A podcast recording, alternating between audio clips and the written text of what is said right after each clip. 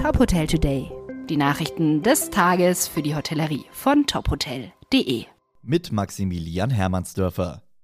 Der Hotelimmobilienmarkt hat sich im vergangenen Jahr etwas erholt. Nach Angaben des Immobilienmaklers Colliers wurden im Jahr 2021 fast 2,6 Milliarden Euro in Hotelimmobilien investiert. Eine Steigerung von 26 Prozent gegenüber 2020. Das vierte Quartal sei dabei das stärkste seit Beginn der Corona-Pandemie gewesen.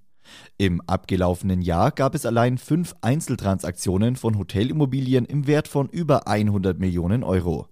Das teuerste Objekt war das im Bau befindliche Hotel Königshof am Stachus in München, das von Geisel Privathotels an die Familie Inselkammer veräußert wurde.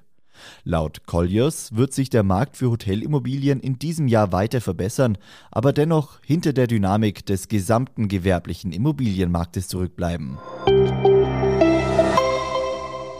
Wie geht es in Deutschland mit der Luca-App weiter? Fast alle Bundesländer haben im Zuge der Corona-Pandemie zur Kontaktnachverfolgung auf die Luca-App gesetzt. Immer wieder gibt es aber Diskussionen über die Datensicherheit der App. Neuester Aufreger: Die Polizei in Mainz hat bei Ermittlungen zu einem tödlichen Sturz in einer Gaststätte auf die Daten der App zugegriffen, ohne ausreichende Rechtsgrundlage. Schleswig-Holstein lässt die Luca-Lizenz zum März 2022 auslaufen. Andere Bundesländer haben sich noch nicht entschieden. Das Digitalministerium in Sachsen-Anhalt empfiehlt ebenfalls ein Vertragsende, weil mit der Corona-Warn-App eine staatlich finanzierte App vorhanden sei. Die Erleichterungen für die Gesundheitsämter seien zudem nicht im erhofften Umfang eingetreten. Die Hospitality Sales and Marketing Association Deutschland hat ihr neues Veranstaltungsprogramm vorgestellt. Neben den Barcamps für unterschiedliche Themenbereiche wird der HSMA E-Day mit einem neuen Konzept als HSMA Day 2022 an den Start gehen.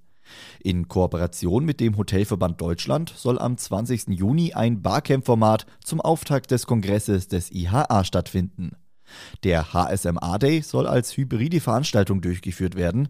Besucher haben also sowohl die Möglichkeit, vor Ort als auch von zu Hause aus teilzunehmen.